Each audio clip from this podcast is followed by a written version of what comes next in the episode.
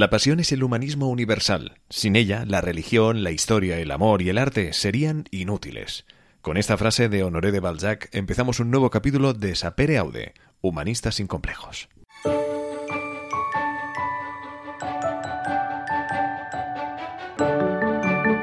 Sapere Aude. Humanistas sin complejos. En plena era de la información, donde desde cualquier dispositivo nos llega todo tipo de información, sea real o fake, el caso es que por norma general nos guiamos por la información oficial de los profesionales sanitarios y, como no, de los gobiernos. Con estos últimos nos vamos a quedar porque hoy ah, hablamos de comunicación política que, por suerte para nosotros, un día nuestro invitado dijo, ¿por qué no? Y se metió a trabajar en el mundo de la comunicación política. ¿Qué tal, Tony Aira? Bienvenido. Hola, ¿qué tal? ¿Qué tal, Edu? Bien, bien, bien. Muchísimas gracias. Oye, eh, hago un breve repaso de, tu, de, tu, experiencia, que no es poca, la he resumido muchísimo porque si no también nos daba para otro especial. Periodista especializado en comunicación política, comunicación institucional y también profesor y responsable del área de comunicación de la UPF Barcelona School of Management, of Management que es una palabra también complicada de decir. Eh, también saludamos en la distancia Alexis Pique. ¿Cómo estás, Alexis? Hola, Eduard. ¿Qué tal? Estoy muy bien, muy contento de estar aquí. Bien, muy bien, muy bien. Oye, yo estoy particularmente emocionado porque es un tema de la comunicación política y más en estos días que estamos asistiendo un poco a una comunicación de crisis en, directo, en prime time, a gran escala y que también eh, está, se está haciendo de muchas maneras en función del país y que a su vez pues también está enseñando los modus operandi de los gobiernos, ¿no? Quién, quién eh, lo hace mejor y quién peor. En todo caso, Tony, si te parece, pues eh, vamos al lío. ¿Qué, ¿Qué valoración nos podrías hacer de cómo se está haciendo en España? ¿En qué lugar queda eh, este, este país en, todo esto? Bueno, de momento las valoraciones de líderes dicen que no muy bien, pero yo siempre soy muy partidario en estas cosas de, valorar al final del partido, ¿no? Es decir, tú sabes que hay, o vosotros sabéis que hay partidos, por ejemplo, de fútbol que hasta la media parte tienen un, color o, una dirección y que a la media parte dan un vuelco yo no sé si estamos a la media parte de lo que estamos viviendo, lo que sí que sé es que no ha acabado en absoluto lo que, lo que es la crisis del coronavirus, esta etapa, esta etapa de lo que yo me gusta llamar más los confinamientos que el confinamiento, porque hay muchas tipologías de confinamientos y muchas afectaciones diferentes a la gente. Pero en todo caso, yo creo que ah, empiezan a apuntar pistas, eso sí, se apuntan pistas sobre líderes políticos, Ah, que ante una situación como esta saben ser sinónimo de utilidad, que yo creo que es una, un factor importantísimo en, en, que en el contexto de una crisis se pone aún más en valor. Yo creo que habitualmente los ciudadanos tenemos una relación con el poder y con, nuestros gobernantes desigual, pero mm, bastante colateral, ¿no? Es decir, sí que existe la frase aquella italiana del llueve, puede porco gobierno, ¿no? Llueve, por tanto, culpa del gobierno, em, pero habitualmente también desarrollamos un punto de, ¿cómo decirlo?, de, indulgencia con los, con los gestores en contextos como estos. Ah, y de ahí, en buena parte, la buena valoración de muchos líderes. Ah, tema, claro, esto se está alargando mucho, nos está afectando de manera diferente, pero está afectando casi a la totalidad de la población. Eh, y ante esto y sobre todo ante la perspectiva de lo que estamos viviendo, la gente busca de sus políticos no solo discursos inspiradores, no solo discursos y relatos, sino también hechos eh, y acción que los avalen, ¿no? Entonces yo creo que ahí es importante cuando un líder político sabe acompañar sus frases más o menos rimbombantes, más o menos vacías, de acción que, los acompañe. Y en estos contextos esto se pone a prueba. Las crisis acostumbran a acelerar, a ser factores de aceleración de otras cosas que van pasando ah, habitualmente en nuestra sociedad. Y yo confío, y tendremos la ocasión de hablarlo hoy si, os parece, eh, confío en que esto redunde en algo positivo al final, ¿no? Es decir, que también de esto saquemos todos unos aprendizajes ah, y, que sirva también para la política. Yo espero que aprendan y, el gobierno de España, como el de los otros gobiernos, ha ido aplicando un poco el método científico de ensayo-error, se va equivocando, pero lo ideal sería para ellos, para nosotros y para sus liderazgos que de los errores aprendieran, ¿no? Y lo antes posible. Entonces, en este caso, pues obviamente eh, como decíamos, estamos viendo muchísimos países en sus formas de, hacer. Tú comentabas, evidentemente, de todo lo que da de sí este tema. Em, a tu parecer, ¿quién, ¿quién, lo está haciendo mejor? Es decir, ¿quién, quién está resultando más, más sincero, más directo y más efectivo en todo esto? Mira, ah, yo creo que hay, hay algunos, algunos ejemplos. para mí el más destacado tradicionalmente se dio también en el contexto de la anterior crisis que vivimos, es decir, un, una, la crisis económica mundial que parte de 2008 y que nos persiguió, bueno, casi hasta ahora nos estaba persiguiendo aún, ¿no? Nos estamos recuperando y, ahora nos encontramos con la, con la crisis del coronavirus, que también tendrá unas consecuencias económicas, dicen, muy bestias, ¿no? Pero yo, un, liderazgo político que vi eh, en ese momento que era una referencia era el de Angela Merkel y creo que sigue estando ahí referencia en positivo, luego referencia en negativo tendremos varios también, ¿no? Y yo creo que Donald Trump y sus momentos legía y desinfectante, yo creo que eso pasará a, los anales y, lo estudiaremos en las facultades y se, pondrá como ejemplo de qué no se debe hacer. Pero en el caso de, Angela Merkel, yo creo que es especialmente interesante ver cómo un líder político o institucional en este caso tiene esta capacidad de acompañar el poder con eh, el correspondiente liderazgo. Es decir, que no, no, es solo una cuestión de imponer, no es una cuestión de gestionar y de, y de gobernar, sino que el liderazgo político va también de acompañarlo con un liderazgo moral, con un liderazgo que sepa eh, en tiempos de crisis, en tiempos de incertidumbre, aportar un punto de dirección. Yo, siempre señalo, y muchas veces en, las aulas, eh, intento proyectar esa imagen del Che Guevara, ¿Os acordáis esa imagen icónica que han estampado en camisetas? En, más de una camiseta de alguien que le ha llevado sin saber muy muy bien quién es. Exacto. También pasa, como con los Ramones. Exacto. Pues e, esa imagen, ¿hacia dónde mira él? Pregunta que dejo ahí. sí, como hacia, hacia, el horizonte, claro. ¿No? Al horizonte. ¿Y qué es el horizonte? Es el futuro, es hacia donde hemos de ir. Eh, tenemos mil y una ejemplos de carteles electorales, como pues, Obama, por ejemplo, eh, para decir eh, de éxito y de no éxito, Jeremy Corbyn, mil y, un, casos, Felipe González en el 82, mil y un ejemplos de, de carteles electorales que reproducen esa fórmula de un líder que mira más allá, ¿no? No se queda solo en la gestión de ahora y el aquí y del ahora, sino que mira hacia el futuro, ve hacia dónde se debería ir señala hacia ahí y entonces le sigue gente. Es decir, e, es, para mí eso es el liderazgo, ¿no? Es decir, tú tienes una visión de lo que debería ser ah, hacia dónde debe avanzar tu sociedad, tienes una, un análisis lúcido de lo que debe ser, o una buena intuición, un buen olfato, X, señalas hacia ese punto y te sigue la gente. Si tú tienes esta, esta visión o, esta, o esta, este análisis, señalas hacia él, te giras y pasa el arbusto del oeste, es decir, que no hay nadie, pues ahí no hay liderazgo, ¿no? Entonces, el liderazgo está cuando tú, aparte de tener este, esta intuición, de tener este, esta visión, de tener esta manera de interpretar la realidad, que haga avanzar, que haga ir a la gente hacia ese, hacia ese futuro óptimo, pues, eh, pues efectivamente lo consigues, ¿no? Consigues que mucha gente te crea y te siga. Yo creo que en el caso de Angela Merkel eh, ha sabido en sus comparecencias y tuvo su primera comparecencia institucional televisada eh, en, un, en, otro caso que también repasaremos en las aulas, un, un, comparecer muy poco sobreactuado en medio de, un, de una gran sensación de incertidumbre. fue muy contundente, claro. exacto. Contundente, pero no dramática. Es decir, por ejemplo, Pedro Sánchez, las primeras intervenciones de Pedro Sánchez, yo eh, con ironía eh, dije en algún momento que me había recordado una mala imitación de Nuria Sper. Eh, la gran, la gran actriz que tiene esos momentos así muy dramáticos, muy melodramáticos, muy intensos y muy bien trabajados y muy bien realizados en un contexto de teatro o de X, ¿no? A Pedro Sánchez le ponía una, intensidad y un melodrama plus a su gesto, a su cara, a su tono, em, que era innecesario y, que sonaba sobreactuado.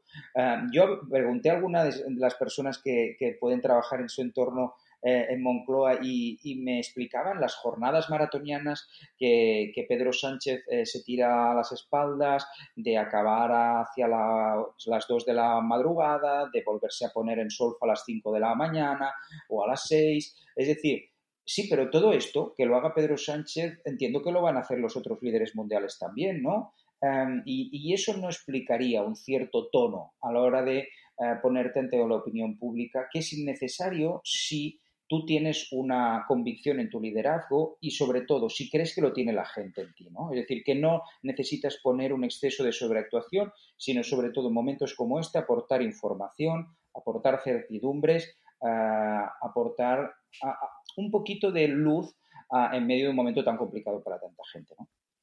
Desde luego, eh, en nada entraremos en la, en la política de los símbolos, en la, en la semiótica, bueno, en la gesticulación. Hay, hay, todo, hay todo un mensaje subliminal que, que, nos llega también y que no nos damos cuenta.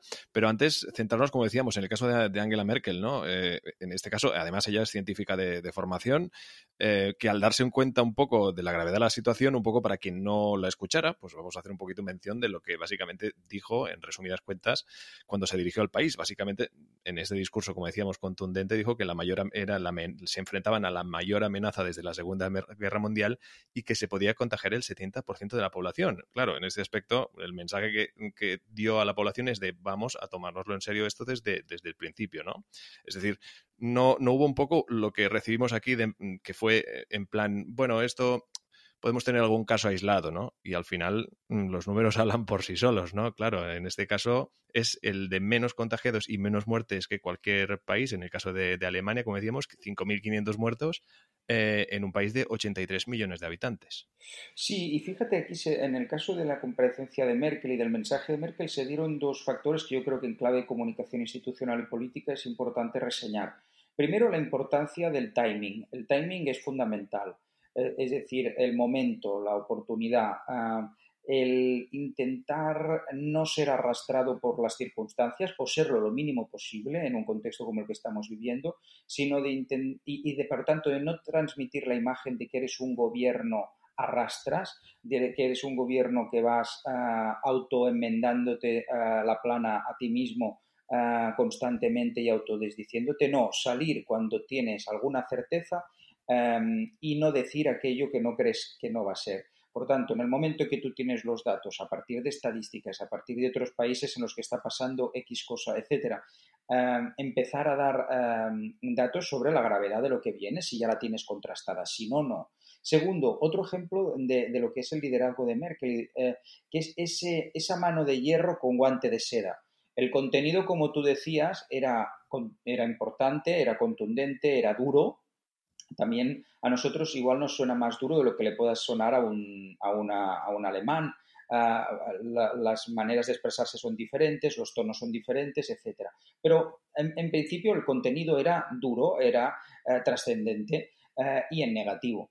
Em, pero fijaros en su gesto, es decir, eh, yo invito a los oyentes eh, que si tienen la oportunidad, googleen eh, o busquen en YouTube ese vídeo de Angela Merkel y su primera conferencia sobre el COVID, su, gesto era muy sereno, su gesto era muy seguro, su gesto tenía incluso un punto afable, eh, con un punto de, no era sonrisa, pero era un gesto de complicidad. Y por tanto, te lo estaba diciendo una gobernanta que no solo te estaba metiendo miedo en el cuerpo, ya luego si acaso ya hablaremos sobre los uniformes o no uniformes en ruedas de prensa y, por qué se busca eso y en, qué países por qué no se ha buscado, pero sin necesidad de sobreactuaciones, sin necesidad de melodramas eh, gestuales y sin necesidad de uniformes, te transmitía una sensación con credibilidad de trascendencia del momento, pues que quizás también ha ayudado a ciertas estadísticas en su país. Claro, eh, llegar a, ese equilibrio entre trascendencia y también cercanía al final, ¿no? Sí, piensa, eh, mira, eh, Angela Merkel, que lo, nombraba antes sobre la crisis del 2008 y sucesivas, claro, en nuestro entorno, en los países del sur de Europa, su, mala prensa se disparó por lo de los recortes, por los planes de ajuste, por cómo se estigmatizaba a los países del sur, etcétera, etcétera. Bueno, eso yo creo que con el paso del tiempo se ha ido matizando, su posición también, pero vamos, la mala imagen que tuvo aquí, que ha tenido Angela Merkel, eh, no la ha tenido en su país en ningún momento. Piensa que ella, la opinión pública la conoce cariñosamente como Angie.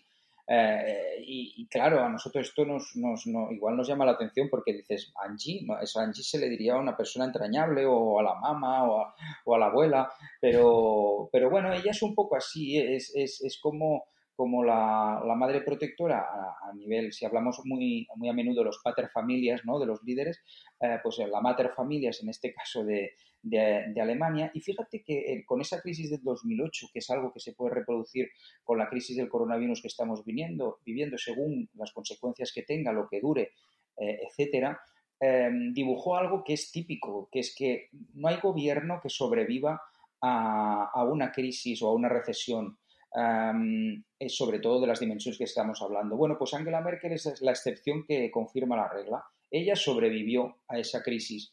No sobrevivió Hollande, no sobrevivió eh, en Reino Unido Gordon Brown, no sobrevivió Zapatero, no sobrevivió mm, el gobierno de Grecia. Eh, eh, mil y un casos. la verdad es que arrasó con todo, menos con ella. Por algo será también.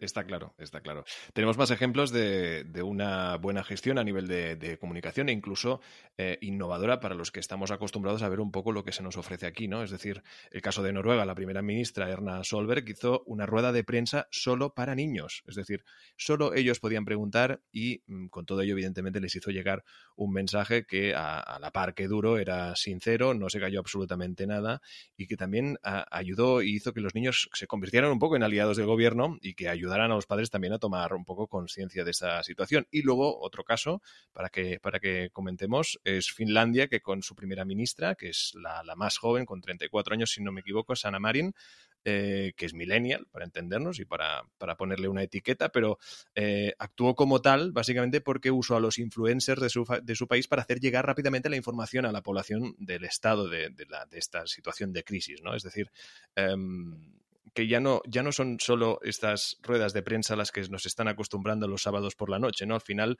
eh, creo que también este aspecto, el sistema de comunicación, tiene que adaptarse a los nuevos tiempos también. Totalmente. Y, aquí el acento femenino yo creo que es importante también. ¿eh? mira, eh, y, no lo tenía preparado, pero tal cual empezabas a decir esto, me ha venido a, la cabeza un, un tuit de, de Uriol Amat, que es mi decano en la, en la BSM, eh, eh, que hace, ¿de qué día fue? Hace una, el 24 de abril. 24 ah, de abril decía, ventajas del liderazgo femenino. Las empresas que tienen más mujeres en cargos directivos generan normalmente más riqueza, más bienestar, son más prudentes y sostenibles en temas de medio ambiente. También hay diferencias en la gestión y la mortalidad por el COVID-19. Y ponía una fotografía, una imagen que me parece muy interesante, que es de una, un pantallazo de la CNN, de ese día en el que ah, hablaba de, sobre la, mortalidad o el ratio de mortalidad, ah, dividiendo la pantalla entre los gobernantes mujeres y los gobernantes hombres. Por tanto, nos ponía en Taiwán, Nueva Zelanda, Finlandia, uh, Iceland, Norway, Germany y Denmark, para no ir traduciendo mentalmente, todos estos países con mujeres al, al frente estaban con un ratio de 0,3 entre 0,3 y 5,9 muertes por, eh, por 100.000 habitantes. En el caso de Estados Unidos, Reino Unido, Francia, Italia y España, nos estábamos moviendo entre los 11 y los 42, es decir, entre 0,03 y 5,9 y entre 11 y 42. Bueno, ratio, eh, es decir, es una proporción. ¿Es casualidad? No, bueno, no, no lo sé. En todo caso. Hombre, ah, claro, exacto. Si hablamos de cifras, y, disculpa, Tony, es verdad que las tengo por aquí, eh, totalmente de acuerdo, ¿no? Al final son, eh, en el caso de Islandia, por ejemplo, perdón, me equivoco, en el caso de Nueva Zelanda, perdón, eh, con Jacinta Arden son 17 muertos en un país de 5 millones de personas. claro, luego estamos en Noruega, 194 personas muertas de un país de 5 millones también, ¿no? es decir, hombre, a ver, coincidencia, yo creo que un poco puede que a toda esta situación quizá le sobre un poquito de testosterona. Quizás sí, y, lo que te decía al principio, tiempo tendremos para para, estudiarlo. Ah, lo que pasa es que está bien que ahora apuntemos algunos posibles frentes de análisis, ¿no? Es decir, que nos quizás tenemos pistas solo. Algunas pistas, como pasan en las novelas de Agatha Christie, son pistas falsas y por tanto a veces te llevan a, ningún lugar. Pero otras sí. Es decir, y yo creo que eh, eh, desde el ámbito de la comunicación política o institucional tenemos ahora frente a nosotros algo que yo ya he visto a nivel de la universidad, en la Pompeu Fabra, donde yo ah, ejerzo a, nivel docente y también a nivel de investigación, mm, los grupos de investigación estas semanas que nos reunimos ah, pues telemáticamente como todo el mundo, eh, es evidente que el COVID ha entrado, pero en tromba, para instalarse en nuestros frentes de estudio, nuestras propuestas de papers, etcétera, porque desde mil y una perspectivas, ya no solo desde la gestión del poder, sino desde, la, desde su repercusión en redes, eh, la cuestión de la comunicación a los diferentes niveles, mil y un factores se tendrán que eh, analizar muchísimo eh, y por qué no, la, cuestión de género se tendrá que estudiar y su aproximación, sobre todo, a, la cuestión de género, a la gestión del poder. ¿no? Es decir, yo creo que lo que tú decías de la testosterona es importante tenerlo en cuenta, sobre todo porque quizás nos hemos confundido en los últimos años y hemos buscado más que líderes héroes. Y aún, eh, incluso yo creo que quizás peor, no solo hemos buscado más héroes eh, que líderes, sino que hemos buscado dibujar héroes, a, veces mm, con humo, ¿eh? es decir, con bastante humo, con bastante, bastante héroe con pies de barro. Eh, entonces esto hay un momento en que se pone a prueba. Y, quizás el liderazgo femenino ha pecado menos de buscar este, esta, esta imagen de, heroicidad o esta imagen de heroicidad con los, con los pies de barro, ¿por qué no? Está claro. Alexis, eh, pregunta porque es que yo no me voy a callar hasta el final, porque de verdad, si a mí me parece interesante, imagínate, Tony, que es un poco su día a día, toda esta nueva era que nos está tocando vivir, ¿no? En comunicación, en tantísimos aspectos y sobre todo en, temas de crisis, ¿no? Por lo tanto, Alexis, adelante cuando quieras. Eh, gracias, Eduard. Eh, estaba disfrutando muchísimo, Me faltan solo las palomitas y que como, en el cine estaba respaldado hacia atrás con pocas ganas de, intervenir. Pero no, no, es, es, un placer escucharte tanto a ti como, como a Tony. Entonces, eh, bueno, al ser lego en, la materia, voy a intentar, aparte de comentar aspectos políticos y, realizar las aportaciones que, bueno, que crea conveniente y que generen valor, a mí sí que me gustaría aprovechar ya que tenemos a, Tony, porque estoy como un poco perdido, eh, habéis comentado muchísimas cosas, entonces... Mm, me gustaría preguntarle a Tony acerca del, concepto de comunicación política. Eh, estáis hablando de ruedas de prensa, estáis hablando de redes sociales, estáis hablando de también pues, participaciones en el, Congreso. Entonces, ¿qué, es comunicación política? ¿Qué, engloba? Porque hasta hace poco, a lo mejor, comunicación política era el mensaje que trasladaba eh, un partido a su electorado, pero ha ido evolucionando hasta tal punto que todo es comunicación política, el uso de influencers, el uso de redes sociales, bueno, un sinfín. Sí, no, no, y es, eh, Alexis, es totalmente una, una pregunta pertinente y además que ha sido una, una cuestión de, que, ha ocupado a nivel académico mucho debate y aún a, día de hoy, ¿no? Es decir, eh, durante bastante tiempo el ámbito de la comunicación política se circunscribía más o se se ligaba más al ámbito del estudio académico, de la comunicación de la política y de las instituciones, mientras que se hablaba más de marketing ligado a las campañas electorales o los periodos electorales. Aquí doctores tiene la Iglesia y hay autores eh, que te defendían una cosa a la otra, igual como hay autores que te defienden de un tiempo hacia aquí y ahí tenemos, pues, no sé, hay ejemplos en los últimos años como Philip Mare, Lourdes Martín Salgado, como un montón de autores Em, que te dicen que al final ah, el, periodo electoral se ha alargado tanto, es decir, aquello de la campaña permanente que, parió como concepto Sidney Blumenthal allí en el año 80, a, propósito de que los líderes políticos una vez ganan las elecciones no acaban su campaña, sino que desde las mismas instituciones están haciendo también campaña para ganar la reelección y para ganar la, otra campaña, cosa que se contagia evidentemente a la, a la oposición. Todo esto yo creo que nos, lleva a que vivimos un momento en que la aplicación de las técnicas del marketing eh, político más ligadas tradicionalmente al periodo de campaña, eh, pues están constantemente encima de la mesa, ¿no? Y por tanto, eh, discernir lo que sería la comunicación de las instituciones públicas, la, comunicación política de la, de la, comunicación más en clave electoral, se hace cada vez más difícil. Christian Salmon que hace unos cuantos años ah, escribió aquel libro de storytelling que tanto ha marcado a, mucho asesor de comunicación e incluso al líder político sobre eso de la construcción de relato, etcétera, etcétera. Ha escrito un libro ah, ah, recientemente muy interesante sobre que él ha titulado La era del enfrentamiento. es un libro de ahora de 2019 Ah, y nos dice eso, eh, es un momento en el que ya no es que estemos en la era de la campaña permanente, sino que estamos en la era de la elección permanente. ¿no? Y que nos tendrían que decir a nosotros, ¿no? En España en los últimos años, eh, ¿qué año ha habido que no hubiera una o dos elecciones? Eh, e incluso hemos batido récords de repetición electoral a, pocos meses vista, ¿no? Es decir, por tanto, mm, la comunicación política yo te diría que cada vez más engloba el todo de lo que es lo que se proyecta de la, de la política, en una, más a más sumándole a, un ámbito político que vive de una sociedad, lo que algunos autores han descrito como la sociedad mediática, donde la comunicación cada vez es más importante. Por tanto, si la comunicación es cada vez más importante en nuestras vidas, lo es para todos nosotros con nuestras redes sociales en las que nos autorrepresentamos con intención o sin ella, o con más o menos acierto, eh, constantemente nos exponemos y nos exponemos más que nunca y la comunicación es más importante para nosotros como individuos, ¿cómo no lo va a ser para la, política, ¿no? que está tan expuesta y que vive tanto precisamente de comunicar?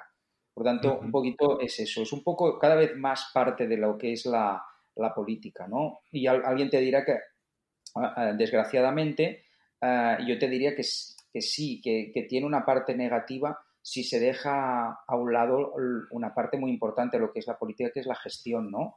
Eh, pero esta crisis lo está poniendo a prueba precisamente. Claro, pero no sé si asustarme y dar media vuelta e irme, porque de alguna manera lo que está explicando significa que la política se ha descapitalizado y que primero, o sea, ¿dónde queda la política en la comunicación política? Porque por lo que estás diciendo, primero se hace comunicación y después hay una adaptación política a esa comunicación. Sí, para mí eh, eh, realmente cuando, y me, pasa mucho, por ejemplo, en la universidad, dirigiendo la comunicación de una, de una facultad, en este caso, eh, yo siempre digo una cosa muy importante. Cuando alguien te viene y te dice, ah, oye, que hemos pensado que podríais comunicar, eh, hacer este comunicado. Yo siempre digo, el orden no es este.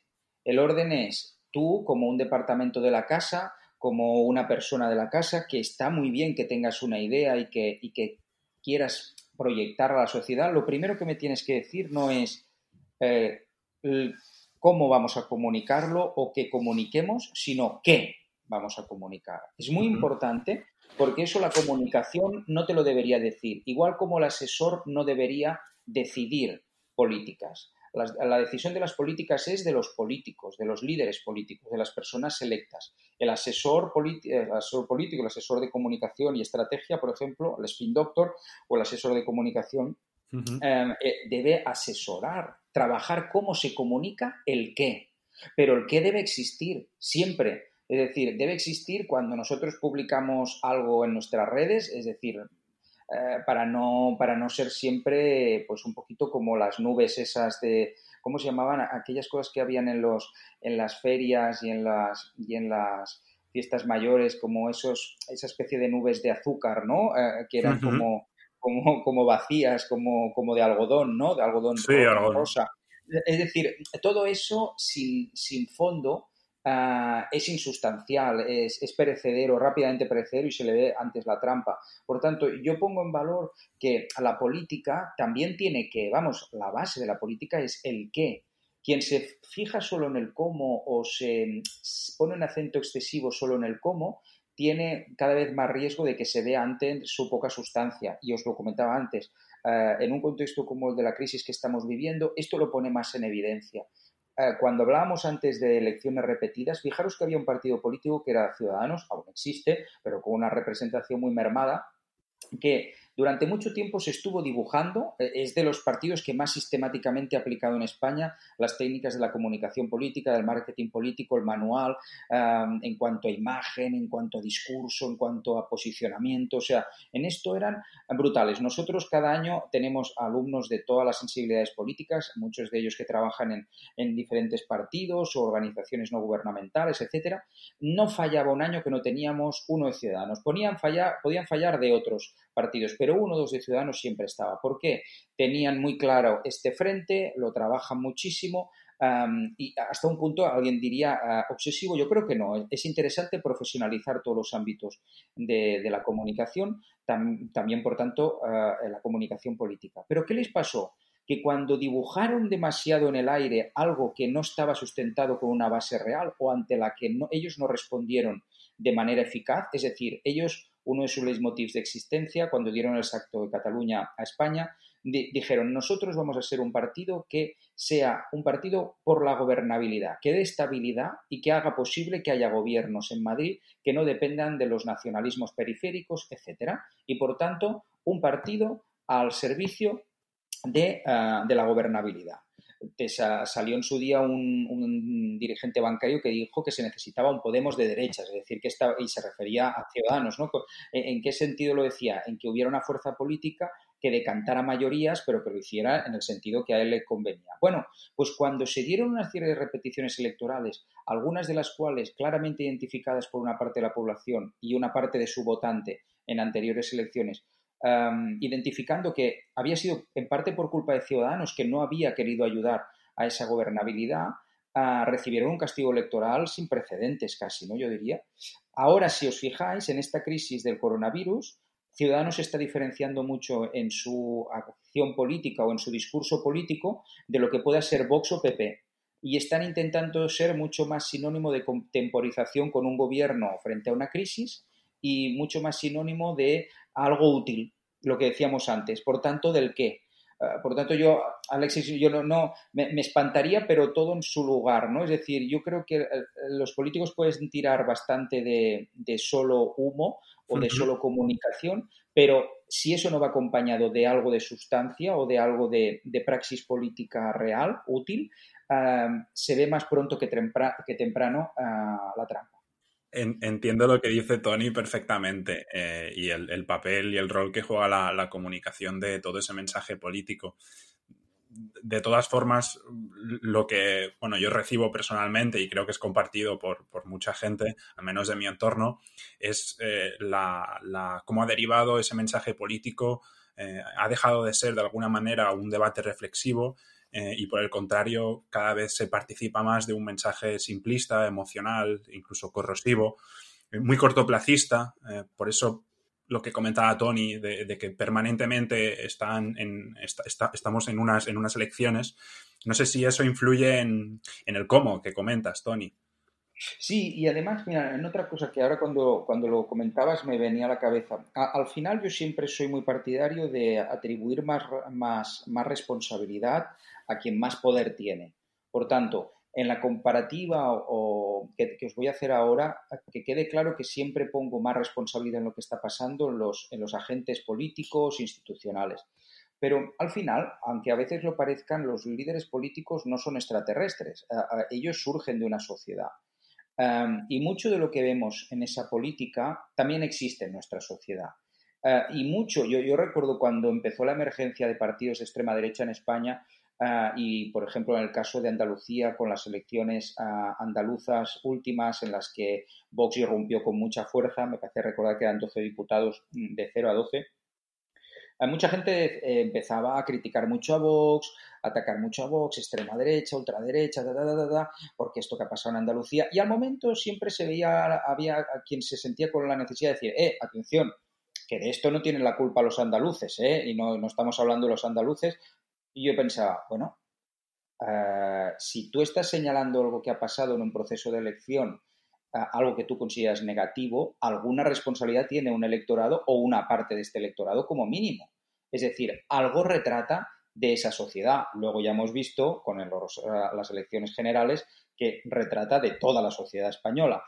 por tanto, em, ante lo que está pasando de la simplificación del mensaje que dices, Ah, existe una parte de responsabilidad muy importante de los políticos que han encontrado ahí una manera ah, fácil de transmitir mensaje, de intentar buscar resultados mm, óptimos, pero si lo hacen es porque consideran o han contrastado o han testado que existe un público mayoritario que consume mensajes de esta manera o que responde a este tipo de mensajes. En esto entramos en, aquella, en aquel debate pernicioso casi de eh, el huevo, la gallina o del pez que se muerde la cola, eh, empezó, qué fue antes y qué no y qué fue después. Al final todo es una retroalimentación, una construcción mutua, ¿no? Pero es verdad que vivimos una sociedad donde la simplificación de los mensajes la personalización de estos mensajes, reducirlos a unas pocas caras y el, pasarlo por el impacto emocional, eh, triunfa mucho más allá de la política. Mirar el mundo, por ejemplo, de la publicidad, de, la, de los programas de televisión, de las películas, es decir, o por ejemplo de las revistas. Yo, recuerdo hace unos cuantos años, yo trabajaba en, revistas de, papel, teníamos las OJDs, los, los resultados de, ventas, y eran clarísimos. Una revista siempre vendía más cuando tenía una cara en su portada que eh, cuando tenía un paisaje en su portada, por muy bonito que fuera ese paisaje. ¿Qué pasa? Que la gente buscamos caras. De ahí que los americanos han llegado a la caricatura de decir que el candidato es el mensaje. Por tanto, eso es simplificación, eso es personalización al máximo eh, y buscar un impacto emocional de aquello de lo que las personas al servicio de personas, ¿no? Ese, esa conexión que tú haces de confianza, eh, de, tener una química con una persona. Aquí, ¿dónde queda entonces el, programa electoral? Aquí, ¿dónde queda em, las mil y una cosas y matices que tiene la política? reduciéndolo tanto a esas caras, reduciéndolo tanto a esos eslóganes, reduciéndolo tanto a, esas cuestiones de epiteliales de, químicas ¿no? que, busca generar la política. Bueno, pues eso es pernicioso, eso mm, mm, verdaderamente no lo relativizo para tranquilizarte, porque está ahí y, no, y, no, y no tranquiliza. Simplemente me permito apuntar que, uno, también de todo nos cansamos cada vez más, por tanto, si antes la hiperexposición nos pone de manifiesto lo pernicioso de este, de este escenario, seguramente antes aprenderemos de ello y quizás mm, pues, nos lo replantearemos de alguna manera o evolucionaremos hacia una mejora de ello. Y dos, los políticos caen en ello, pero no dejemos de perder la, la perspectiva de que, de que si lo hacen en parte es también porque es algo en lo que caemos como sociedad habitualmente y no solo en el ámbito político. Está claro. Además, em, eh, sí que es verdad que este tipo de situaciones que, comentáis un poco hacen mayor la distancia, ¿no? Un poco entre interés de político, entre el interés del ciudadano. Que eso es, para, es paradigmático. Es decir, cuando los políticos intentan actuar de una manera que les acerque más a la gente, es cuando más distancia se genera, ¿no? Y, también e, eso habla de nosotros. Es decir, eh, existe una película de Oliver Stone que se llama Nixon, que tiene como protagonista Anthony Hopkins. Eh, y, bueno, él interpreta al, presidente de los Estados Unidos en medio de todo el escándalo del Watergate. Hay un momento que para mí es precioso en el que en medio de toda la crisis, eh, ya con, con, sus crisis de nervios anexas, sin que pueda dormir, etcétera, empieza a deambular por la Casa Blanca y en un momento se para ante el retrato presidencial de Kennedy, el retrato oficial, y el hombre ya como medio oído se pone a hablar con el cuadro. ¿no? Y le dice solo una frase eh, que es muy interesante, que le dice, cuando la gente te miraba a ti, veía lo que quería ser. Cuando la gente me ve a mí, ve lo que es. Y entre paréntesis, y no le gusta. Esto es como eh, esas cremas, esos anuncios de cremas de corrección de la edad que protagonizan personas que no necesitan esas cremas. Sí, exacto, Es decir, eh, si, saliera en ese anuncio gente que necesita esa crema, igual no la compraríamos tanto, porque nosotros no nos queremos ver como esa persona que lo necesita, que necesita esa crema. Nos queremos ver como esa persona estupenda ah, que, se pone la crema porque, porque vamos, porque, sale en el anuncio que se la debe poner. ¿no? Entonces, con los políticos pasa lo mismo. Yo creo que eh, existe una, representación evidente. Yo creo que en, la, relación de la política o del poder con la sociedad siempre ha existido un implícito ah, de interpretación obvio eh, y aquí tenemos pues desde los grandes histriones de eh, dictadores tipo Mussolini o Hitler con sus, con sus discursos inflamados, etcétera, etcétera. Pero luego lo vemos también en cierta retórica sindicalista que aún a día de hoy, cuando ves un 1 de mayo y cuando aún salen ¿no? algunas imágenes de estas, ves una cadencia en el hablar y una entonación que es como claramente eh, teatral, ¿no? Eh, eso se ha ido matizando con el tiempo, pero siempre ha existido. Entonces, eh, yo creo que el problema en el que hemos caído seguramente es que de la interpretación hemos pasado a la sobreinterpretación.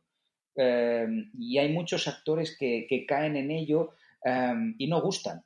Es decir, yo estoy viendo una película y sé que esa persona no es ese personaje. Pero es como lo, con la magia. También estoy viendo un, un, mago y sé que no está haciendo magia, que hay un truco. Pero estamos todos metidos en este escenario, ¿no? Estamos metidos en esta historia. Por lo tanto, mientras no se le vea el truco o no se vea un exceso de actuación al actor, que fluya.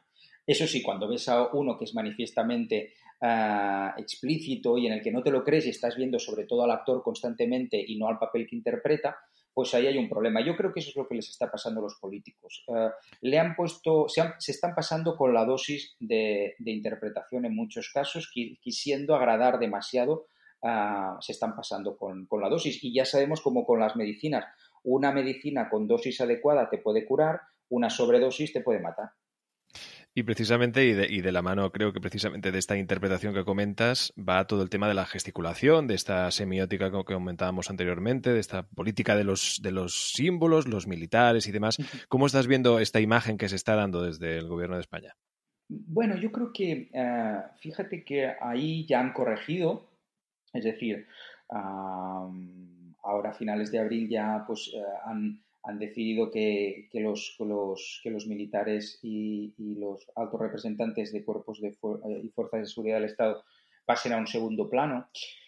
Para mí esto transmite una inseguridad. Es como esos niños que hacen bullying en el colegio o que se meten con, con chavales uh, y, les, y les llaman afeminados y tal, y después con el tiempo se descubre que esta persona o, o, o era o tenía esta, esta, condición o era una persona muy insegura que para que no se metieran con él, se metía con otros, ¿sabéis? Es decir, esa persona que intenta transmitir esa hiperagresividad o hiperseguridad, eh, que, a veces prepotencia, ¿no? Eh, y que está escondiendo muchas inseguridades y miedos, a veces fundados o a, veces no fundados.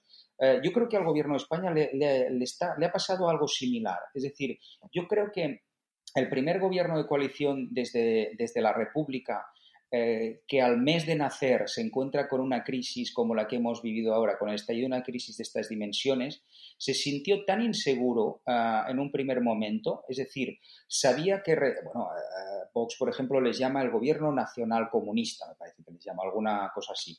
Uh, sabes que vas a tener un espectro de, votante y de la prensa que va a ir a mata de Goya contigo y con el cuchillo en la boca desde el primer día. Um, sabes que vas a tener una parte de la, de la opinión pública con sus reticencias.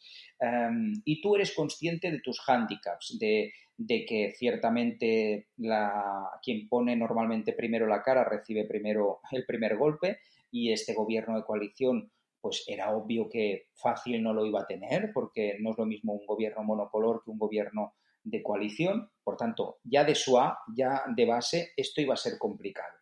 Si encima te toca gestionar eh, este contexto de crisis en el que desde el minuto uno evidencias las tensiones que existen entre, por ejemplo, Nadia Calviño eh, por parte del, PSOE y, y, um, y, Pablo Iglesias por la parte de Podemos, eh, en el que ves unas, unas tensiones de modelo de sociedad, de modelo económico, etcétera, etcétera, que son importantes y que se suman en cierta manera al rum rum previo que habíamos vivido unas semanas antes. Nada, solo echar a andar la criatura del gobierno, que ahora parece esto ya el pleistoceno, no que no existió, ¿eh? a propósito de si había algún ministro machista porque eh, era el de justicia y le ponía peros a una ley que la ministra de Igualdad de Podemos intentaba estrenar para el Día de la, de la Mujer, el 8M.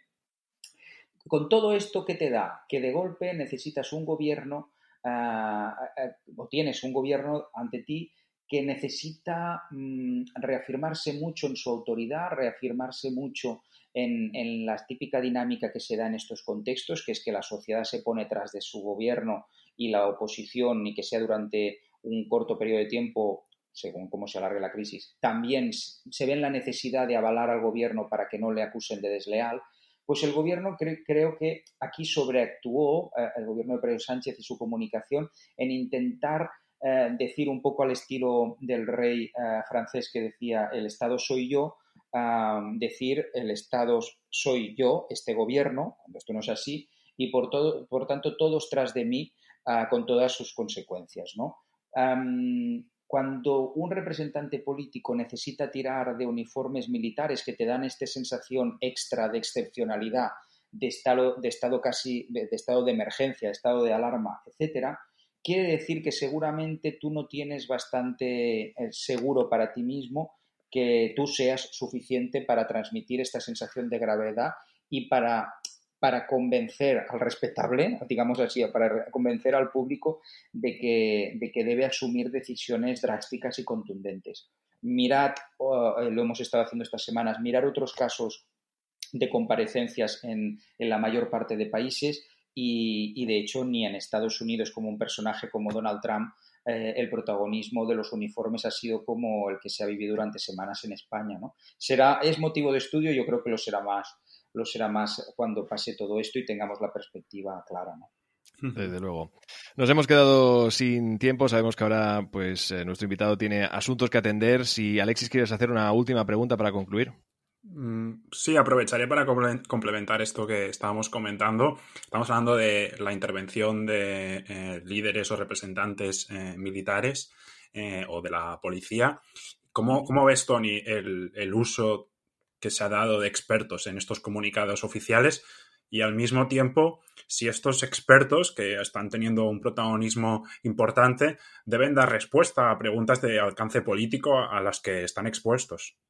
Es, muy importante esto que dices porque, primero, yo eh, estas semanas se ha contrapuesto mucho la idea de mirar los políticos qué mal que lo hacen, mirar los técnicos o los expertos qué bien que lo hacen, que hablen solo ellos. No. Es decir, debe existir una tarea de colaboración, de cooperación y de complementariedad. Y no debemos olvidar que a estos expertos los han puesto unos políticos, unos representantes institucionales en este caso. Por tanto, no es que salga de golpe un, profesor Simón eh, y, se plante un día en la Moncloa y de una rueda de prensa. No, ha existido una decisión política e institucional en este caso que lo ha puesto ahí. Por tanto, si él lo hace bien, eh, una parte de este hacerlo bien también corresponde al gobierno que le ha dado la confianza. Eso sí, tanto en el caso de él como en el caso de los uniformados, cuando hablaban de cuestiones más eh, de seguridad o cuestiones más logísticas, etcétera, eh, han demostrado los límites, sobre todo en el caso de los militares o, en este caso, en el caso de la, del representante de la, de la, Guardia Civil y en un caso del representante del Ejército, han demostrado la necesidad eh, que desde las instituciones eh, se dirijan a la población portavoces formados para esa función. igual como es importante que exista una buena información con información de referencia por parte de los técnicos, de los científicos, de, de los profesionales que trabajan los diferentes ramos en una crisis estas características y eso es muy importante. También se necesita que existan personas que estén entrenadas para ah, comparecer ante los medios de comunicación, saber transmitir la trascendencia del momento, saber eh, no añadir angustia a, la que ya nos venimos con ella todos de serie de casa, en casa durante estos días y por tanto lo que debe existir es una colaboración importante. Cuando a estos técnicos, y lo apuntabas muy bien Alexis, les han preguntado sobre cuestiones políticas, uno, no deberían haber estado ahí solos nunca desde un punto de vista político para ellos autogestionarse una rueda de prensa solo con la ayuda del secretario de Estado de Comunicación, que al final no deja de ser también en este caso un, periodista y no un político ah, desde el punto de vista de representante político. Ah, no deberían ellos haber hablado de eso, no los deberían haber dejado solos, sí que deberían haber, de haber estado ahí para hablar de cuestiones eh, técnicas y específicas eh, y yo creo que sobre todo eh, en el caso más científico, en el caso más de seguridad, ah, yo creo que perfectamente un, ministro del ramo podría haber asumido este papel, repito, si no se hubiese partido de este punto de inseguridad que ha tenido el gobierno Sánchez. Tony Aira, te agradecemos de verdad tu, tiempo. Entiendo que, pues, evidentemente, desde este punto de vista que hemos tratado hoy, estás disfrutándolo, al menos eh, con curiosidad, incluso también te da para un libro, vete a saber. Bueno, de hecho, ¿sabes qué me ha pasado en medio de todo esto? Es decir, yo lo estoy disfrutando sobre todo porque, primero, tengo salud y los míos también, y esto en este momento es lo más importante. Eh, segundo, porque, como bien decís, eh, el momento, momentos como estos históricos vivirlos, sobrevivirlos y luego poder, poderlos analizar e intentar aprender de ellos es importante. Y en el ámbito al que yo me dedico, desde un punto de vista académico, y, periodístico, pues, pues, ¿qué te voy a decir? Ya, ya hemos estado aquí una hora hablando de ello y no, no acabaríamos, ¿no? Da, da muchísima tela que cortar. Pero en cuanto al libro, yo, yo he sufrido uno de los daños colaterales de todo esto y es que yo iba a publicar un libro sobre precisamente la, la comunicación de, de, líderes políticos y, y el discurso emocional que debía salir pues ya y no va a salir ya. Pero la suerte está en que lo he podido eh, matizar con muchas de las cosas que están pasando y de lo que hemos podido ir hablando. No es matizar, sino evolucionar, sino ejemplarizar con lo que está pasando y por tanto confío que algún día acabe, acabe este confinamiento, vuelvan a abrir las librerías, las distribuidoras también y, y ahí que nos encontramos. Bueno, hace poco eh, vivimos el Día del Libro y nos consta que ha habido mucha compra que será eh, pues de sobras recogida un poco por recuperemos esta normalidad o la normalidad que nos toque vivir una vez pase esto. Por lo tanto, estamos muy, muy contentos y también a, la espera de este libro que ha actualizado, que también, pues este aspecto, pues el, en el más positivo, has podido actualizarlo y adaptarlo un poco a todo esto que se está viviendo, porque está claro que las comunicaciones eh, en caso o en el mundo de la política o las comunicaciones de crisis ya no volverán a ser lo mismo, ¿no?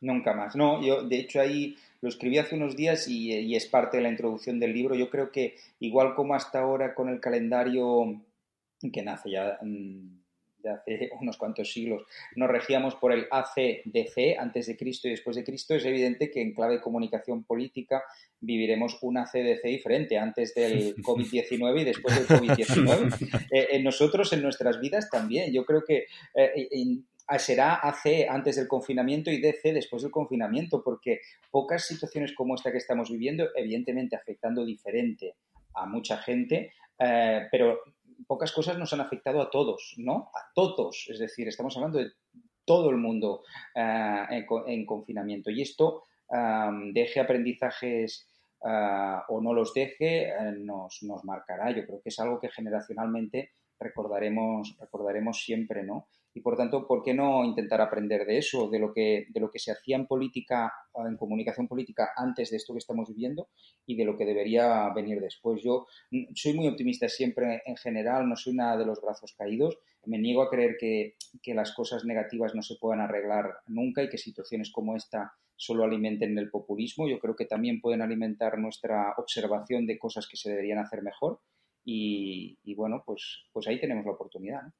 Otra cosa es que la, que la aprovechemos. Con esta conclusión eh, no, nos quedamos tremendamente de acuerdo. Estamos tanto Alexis como yo, Tony Aira, desearte toda la suerte del mundo y como decíamos, a la espera de este libro que sin duda será digno de volverte a invitar sin duda y, seguir hablando un poquito de, de, todo esto y de una forma más aún más extensa. Gracias. Pues será un placer. Adiós, Tony. a vosotros. Alexis, eh, nos vemos en nada, en una semana de nuevo con un nuevo profesional con el que seguir pues un poco ahondando en toda esta situación que nos, que nos toca vivir. Cuídate mucho. Igualmente, Eduard, cuídate mucho. Y hasta aquí el capítulo de hoy. No dudéis en inscribiros y seguirnos en Spreaker, Box, iTunes, Google Podcast, en Spotify. Nos encontráis en todos los lados, como también en nuestro canal de YouTube, Sapere Aude Humanistas sin complejos. Gracias a todos. Sapere Aude. Humanistas sin complejos.